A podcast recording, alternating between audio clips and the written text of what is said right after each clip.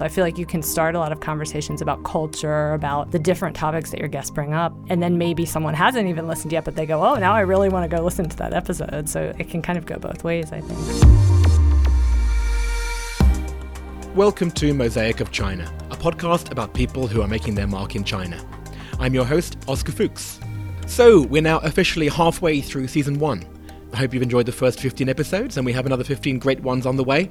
But to mark this milestone, I decided to include a bonus episode this week, which is an interview that I recorded for Podfest China. Podfest China is an event for podcasters and fans organised by Anita E. and Rebecca, which takes place every autumn in Shanghai in both Mandarin and English. I went to their first one and it was great. I couldn't make it to the one just now in November, but I was asked to contribute something on the topic of community, which I jumped at the chance to do, seeing as it's really at the heart of this project. In pretty much every recording in this series, you would have heard me talk about joining the community on WeChat, and this is what we mainly talk about in this interview. But don't worry, if you're not on WeChat, we cover many other topics as well. So today is a special episode because I'm here with Shannon Martin. But I'm not interviewing Shannon. Shannon's going to interview me, which is making me extremely nervous. And you're looking at me with such soft eyes right now, but no, it's not helping. I'm usually on the other side of things, so I don't know if I feel more or less nervous actually. and so, just for people who don't know you, what is it that you do here in Shanghai? I actually I work in podcasting and I work for a company called Podbean. We're a podcast hosting platform, the host of your podcast. so I'm the communications director. So I'm the liaison with the podcasting community and communicating to our podcasters. And Podbean is an interesting company because a lot of its market is in the West, but its founders were from China. Yeah, exactly. They were from China. They actually were based in the US, and we have employees remotely all over. Probably over time, we'll get on just about every continent, but our customers are uh, the biggest majority is US based because it's the biggest podcasting space, and then we're kind of spread amongst all the different continents. Well, I've been asking you the questions. I have to shut up now and let you ask me some, don't I? Okay, put you in the hot seat. Just to really start at the beginning, what inspired you to start the podcast? Right. Well, I have an official answer and um, the real answer. So let me give you the official answer first. Um, so I've always been a podcast fanatic. So when I moved to China now four years ago, I tried to find out what were the good podcasts out there. And I found a lot. There's a lot which are good for news and current affairs. There's a great history podcast. But there wasn't really anything which had the real human element. So that was what I felt was missing and what I thought that I could bring. Because the actual reason was my own personal situation. I um, was coming to the end of a 10 year run in my own headhunting company. And we had an investor from Japan come in, and as part of that investment, I sold my entire share. So I knew that, okay, I had a couple of options of what to do, and doing my own podcast was one of them. Um, and it was an extension of what I, I, used to do as a headhunter because, you know, I really enjoyed meeting people, um, all kinds of people every day. Like there were some days I'd have five meetings and they'd be from different industries, different backgrounds. And I wanted to find something which I could recreate that side of what I was used to in my own business, um, but then in a completely different field from headhunting. So that's that's where it came from. That's wonderful. Yeah, I, I really think when I heard about the podcast, I felt some of those things in terms of the human side. And I guess that partially answers, but I'm curious what more you might think about what you hope to achieve with the podcast. I liked the podcasts where it was just two people talking. You know, when you're just listening to two people in your ears, you can you really feel like you're part of that conversation. But what I didn't want to do was to put out something which was too simple. Just two people talking. There are there are millions of podcasts like that out there. So what I also liked were the podcasts that had more of a formula. So that was what I wanted to achieve in, in terms of the actual format of the podcast. But when it comes to what does success look like, this I don't know because at the moment, success is just getting the podcast out there and for hopefully people to enjoy it. That is a big achievement uh, in itself. And I wonder, speaking of that, did you feel community was an important part of what you wanted to do? It definitely was. So, one thing I wanted to try and do with the podcast was to direct people to social media communities. I wanted there to be a strong visual element in the podcast. So when I ask people questions, there are things that I could post in terms of a photo or in terms of an explanatory diagram or a graph or just something visual, which would then be just a nudge towards engaging with the podcast somewhere else. Because I'm a podcast fan, as I said, and I've been listening to, I mean, hundreds of podcasts across the years. And now and again, you hear the host say, Oh, and if you want to join the community, then please go to blah, blah, blah. But even though I was fans of those podcasts, I never bothered mm-hmm. because I, I, just felt, what's the point? I, I like podcasts because of the audio piece. So I don't want to really go online and do anything else. And I think there are still many people who are listening to my podcast who do the same thing. Mm-hmm. But what I wanted to do was to have a little extra nudge where there was a real reason for them to do that. And then when they're there, to engage with the community mm-hmm. um, writ large. And in fact, the name itself is about community. So the name is Mosaic of China. And the idea is that you're a tile and then you link into another tile. And then before long, these stories get pieced together to form a mosaic of China, which in itself was a very visual idea. I'm very careful to not say it's the mosaic of China, it's a mosaic. It's, it's a very specifically curated mosaic, but a, a mosaic nonetheless. And then um, the person is always asked to refer the next person. So for the next person, they will then join the mosaic, and I have little control over who that person is. But that's where it almost forms a life of its own. Where the mosaic can build and build. And that's what I hope from the community as well. So it was really part of the idea right from the get go. Okay, yeah, and I was going to ask why you decided to start a WeChat group. It sounds like it wasn't like I'm starting a podcast and then, oh, I better start a WeChat group. You thought of it all as part of the idea. Definitely. And that's also from my headhunting background. So, what we would do in my company was to create communities of people who would then feel a sense of belonging to the project.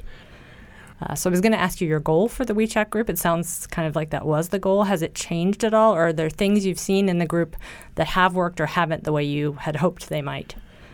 Um, I had the idea um, that it would become more of a forum where people could engage with the content of the conversation. And that hasn't happened to the extent that I would have wished, actually.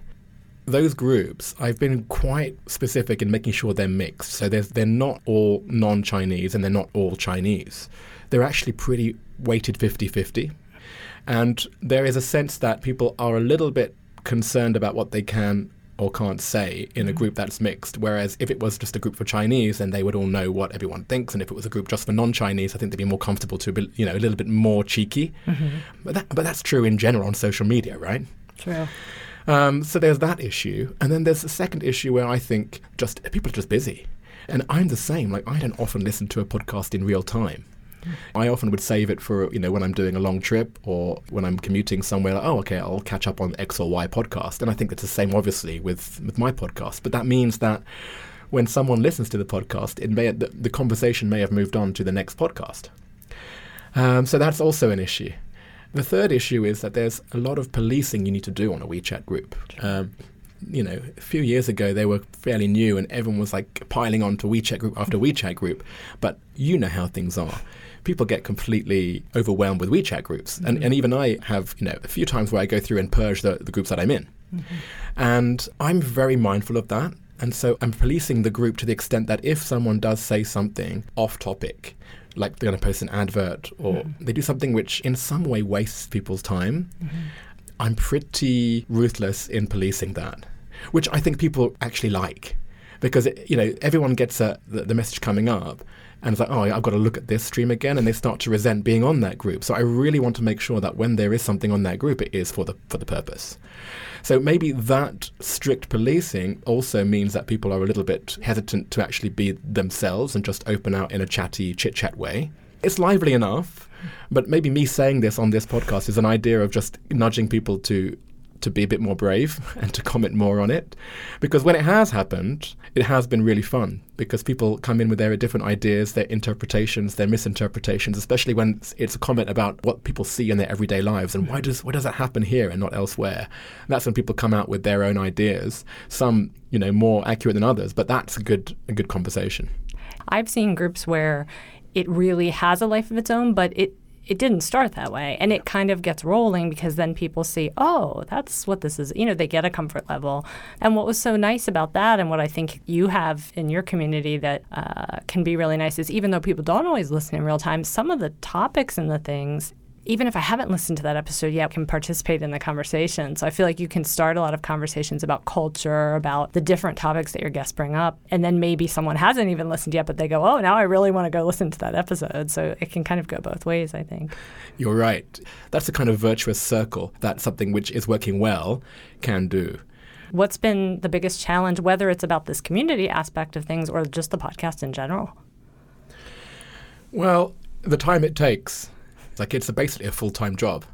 Most people would underestimate the time, especially if you're trying to do a tight edit. Um, that's an interesting process because that's something which I've never done before, but I'm really enjoying learning how to edit down a long conversation into into the best bits there's a lot of podcasts out there where they, they put out an hour and a half or two hours, and, and that's something which I, I'd love to have time to listen to that, but I just don't have the time. And again, it's the same kind of philosophy that I don't want people posting nonsense on the WeChat group. I just don't want to outstay my welcome, be it in, in terms of length of a podcast or, you know, being on a WeChat group. I want you to listen, and I don't want to intrude too much on your time or on your patience. The other thing that has taken a lot of time is so when I was um, interviewing people for season one, they were all saying yes to this podcast, which didn't exist. Um, and that was where I was uh, extremely grateful for everyone. But the whole nature of the podcast was that they had to then introduce someone like one of their friends to me uh, and to get them to say yes to something which does not exist. So sometimes even before we recorded hmm. the the first um, episode, I would have already met the person they were going to say in the recording oh, to make okay. sure that they were completely okay with being named on this podcast. Ah, okay, that makes sense. So and also, I want to make sure that we have good chemistry and, and that it's the same level of variety in season two that it is in season one. So there's there's been a lot which um, has been you know a surprise that I, I wasn't anticipating, but it's all basically been been good. Yeah, I mean, it's interesting because basically the whole podcast and what it means to you is about community. So it's quite interesting having this conversation around that. And I'm wondering, since you were talking about the editing and then the meeting of guests, did you have any guests that it was really hard to edit down, that you almost wanted to do a two parter or something, that there was so much content, rich content, or? There hasn't been one where I've thought, oh, you know what, this I can't really cobble this together into an, into an episode. Um, and as you say, yeah, they're often hard to edit down. Like Michael Z, for example, he went on quite a lot of different tangents. Mm-hmm. Um, Noah Sheldon was the same, went on a lot of different tangents. Actually, everyone has really interesting things to say, and I've just got to make sure that I'm not doing them a disservice by cutting things out, mm-hmm. but I'm just distilling it into what is the most interesting out of our chat. I'll tell you some feedback. This is just positive, reinforcing. But I, I, think two things when I think about community that I notice right off the bat that you did well, besides the stuff in the group, is the formulaic part that you mentioned, uh, and of course asking for the who they would recommend, I think is a really great way to continue doing what your goal was. I remember you mentioning at one time you wanted to make sure this was from very diverse backgrounds, and has that been pretty successful or pretty easy to get that accomplished? That um, that is why we have 30 episodes in season one. Okay. Because I ran off at the beginning very quickly and interviewed lots of people, some of whom I knew pretty well. And I took a look at the diversity of it. I'm like, oh my gosh, you know, there's only two Chinese out of eight episodes. Mm.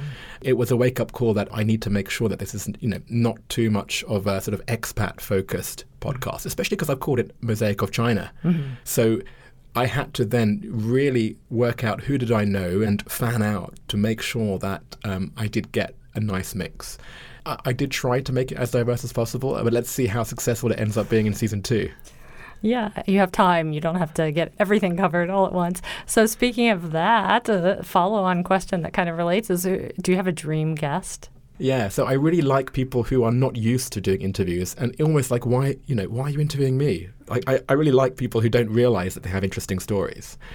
Because the ones who are almost too famous are possibly not the best for my kind of podcast, especially if we don't know each other. So, to answer your question, I don't think there is an ideal guest, actually. I think anyone um, can be a guest on the show, and I think that's the beauty of it. I was wondering just if you have a favorite moment from doing the podcast. There have been many. Sometimes it's been in the interview um, studio where you are with someone who maybe you've known for a few years. Like some of those people who I've interviewed have been friends. And when I talk to them in a way that I normally wouldn't when you're mm. out for a drink and you're one on one with the headphones on and you say a question and you don't know the answer and, and they come out with something you did not expect. Then there are the, the ones that when they get released and I get genuine messages from people, mm. people who I didn't expect actually would listen. That touches me. you don't really um, feel that your little project is going to reach people in that way. So I think those moments are really, really special. That's great. Well, I wish you lots of continued success, and uh, I'll be really interested as part of the community to see what continues to happen with it. Well, thanks so much, Shannon. Thanks. Well, you've surely heard enough of my voice for one episode, so I'll keep this very short. if you're on WeChat and you haven't yet joined one of the groups, then please add me on my ID, Oscar10877, and I'll add you there myself. And if you are already in a group, then please invite your friends to join the conversation. And otherwise, there's also Instagram and Facebook, of course, which are better for engaging with the content on a photo by photo basis. Before I go, another quick shout out to Anita, E, and Rebecca, the three people behind Podfest China. You can find them on podfestchina.com, and they're also in the WeChat groups for Mosaic of China, so you can add them there directly if you're interested in their next event, which I think is a workshop in the spring of 2020. Thanks very much if you're still listening to this, and we'll be back with a regular episode next week.